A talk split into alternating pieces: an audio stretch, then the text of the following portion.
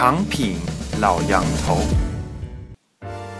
各位听众，大家好，我是常辉，欢迎再次收听长品老杨头栏目的节目。日前，G20 峰会在杭州召开，老杨头有话要说。九月五日和九月六日，他以“我为啥想 G20 峰会每次都在中国开”以及“开心一刻，马云要改肯德基为肯德马”为题，接连两天发表了相关的博文。在第一篇文中，他说他担心今后再也没有国家敢承办 G20 峰会，担心达到了顶点的 G20 峰会从此会走下坡路。在第二篇文中，他说：“老毛子一谋美轮美奂的大型表演，看在十九位世界强国领导人的眼里，可能完全不是那么回事。”老杨头为何作此感慨？各位听众，请欣赏杨恒军的两篇与 G 二零峰会相关的博文内容。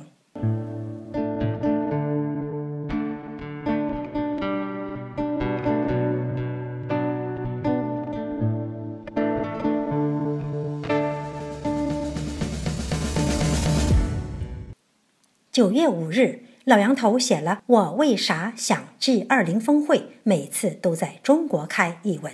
文中说，这次会议可以说是一次成功的会议，胜利的大会。只可怜那远道而来的十九位世界最强国的领导人，在不是天堂胜似天堂的杭州呼啸而过干净无人的大马路之后，在逛过清静无甲。且折头高的商场，又观看了一场专为他们特设的美轮美奂的，连美国和朝鲜加起来都弄不出来的精彩表演之后，我唯一担心的是，他们回国后还能适应吗？还敢称自己是大国吗？老王头说，他很担心今后再也没有国家敢承办 G 二零峰会，担心达到了顶点的 G 二零峰会会从此走下坡路。他说：“他的担心是杞人忧天吗？当然不是。想一下，奥运会和世博会自从分别在北京和上海举办过后，谁还关心这两个会明年到谁家？高潮之后的平淡与麻木，不是只在床上才能体验到的。”老杨头说：“他诚挚建议，今后 G 二零峰会每次都在中国办吧。今年杭州，明年苏州，后年……”搬到他老家随州吧，或者把 G 二零总部设在中国也不错。老杨头说，他不是随便说说的。目前为止，只有两个大型国际组织的总部设在中国，那就是海南的博鳌论坛与上海的上合组织。这两个都是中国自己搞的。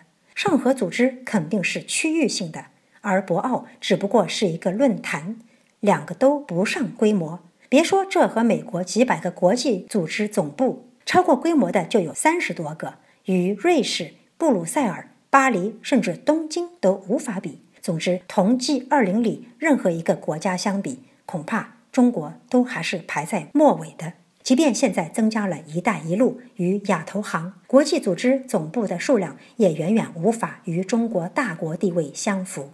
与此相关的重要国际会议在中国也不是很多。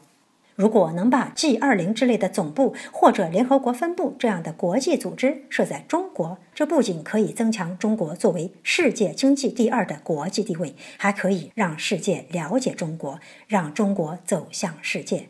其实早在多年前做智库时，他就多次向中国政府有关部门建议，希望能够往这方面努力，可以从国际会议入手。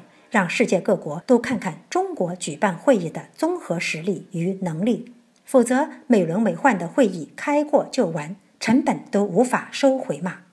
长期以来，中国虽然经济比较开放，世界上不少跨国公司也把总部移到了中国，尤其是非高科技的劳动密集型企业，但国际性的重要组织却一个也没有搬到中国来，这折射了国内外不少人士。多少对中国的环境还是有一定疑虑的，也不乏带有偏见。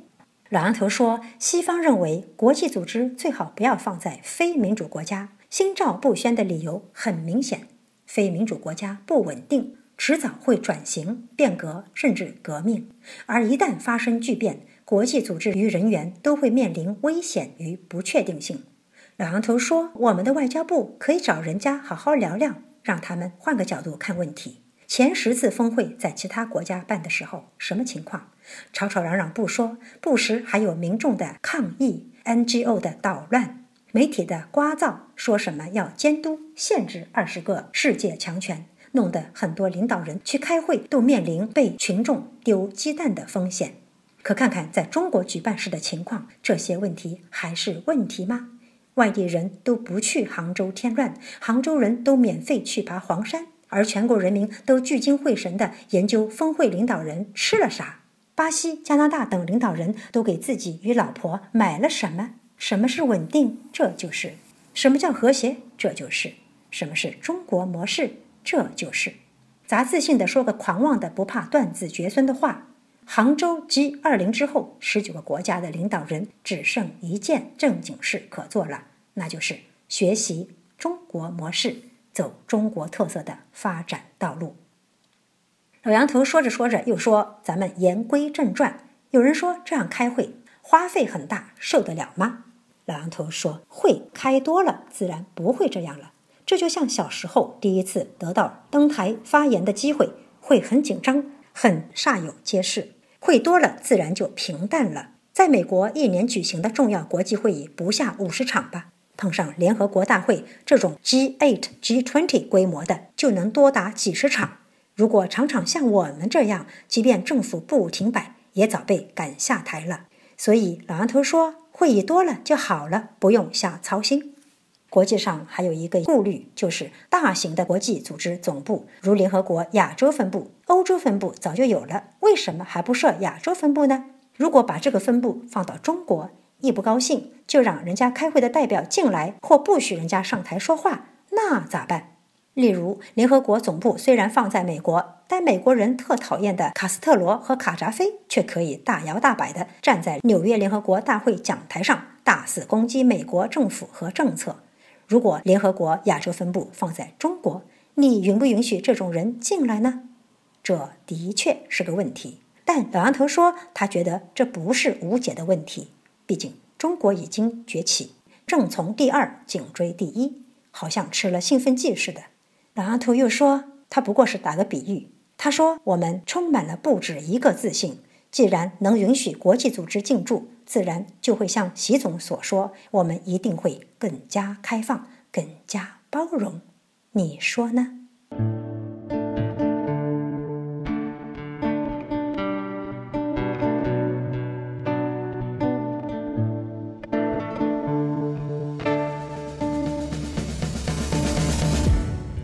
九月六日，老杨头又写了“开心一刻”。马云要改肯德基为肯德马。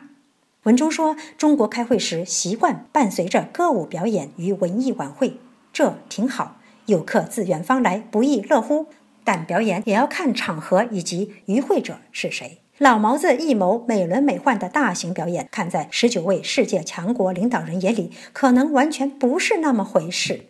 与会者中，土耳其等非西方民主国家几乎国内都正遭遇着内忧外患、经济不振。他们在中国欣赏美女表演的镜头传回去，国民会怎么想？他比我们更清楚。而西方所谓民主国家，哪个领导人开会期间敢去看这种演员远远多于观众的大型表演？会笼络人心的世界老大美国也从未干过此事吧？当然，如果我们改变一下形式，规模小一些，民族风格再强一些，或者弄成与民同乐，可能效果就不大一样了吧。例如，把观众席搞大一些，放几万个民众进去，甚至用民众也可以，然后淡化二十国领导人的贵宾区，就可能有不同的效果。老杨头说，他这是很真诚的建议，希望花的钱有一些效果。在这篇文章中，老杨头还趁机调侃道：“相比那种美轮美奂的大型场合，我更喜欢吃肯德基。不过，最近中国大陆的肯德基要改弦易辙了。马云逆袭，据说当年他去肯德基应聘，别人都通过了，唯独他被拒绝。我也不知道这是不是真的。肯德基可是一直标榜自己做鸡是最好的，而且不会以貌取人。那么？”你们为啥不要马云？现在后悔不？马云收购肯德基后，很可能会改名叫肯德马。马云的马招牌都做好了，看你们怕不怕？说到马云逆袭收购当初拒绝他的肯德基，另外一位马先生也耐不住了。网上流传一段2004年马化腾向海尔总裁张瑞敏推销 QQ 遭拒。好吧，谁让你拒绝我？马腾话一气之下，据说就买下了海尔。网上疯传这两个首富逆袭的段子，到底啥意思呢？当初我去联合国应聘，他们也拒绝了我。难道我有一天要把联合国买下来？其实海尔拒绝的人大多现在还用不起海尔，肯德基不招的人也可能鸡腿都吃不起。这两个鸡汤太肯德基了。海尔和肯德基现在不是好好的？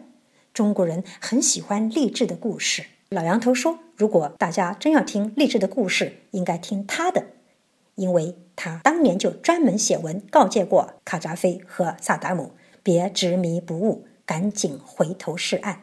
可他们就是不信，后来咋样了？你们也看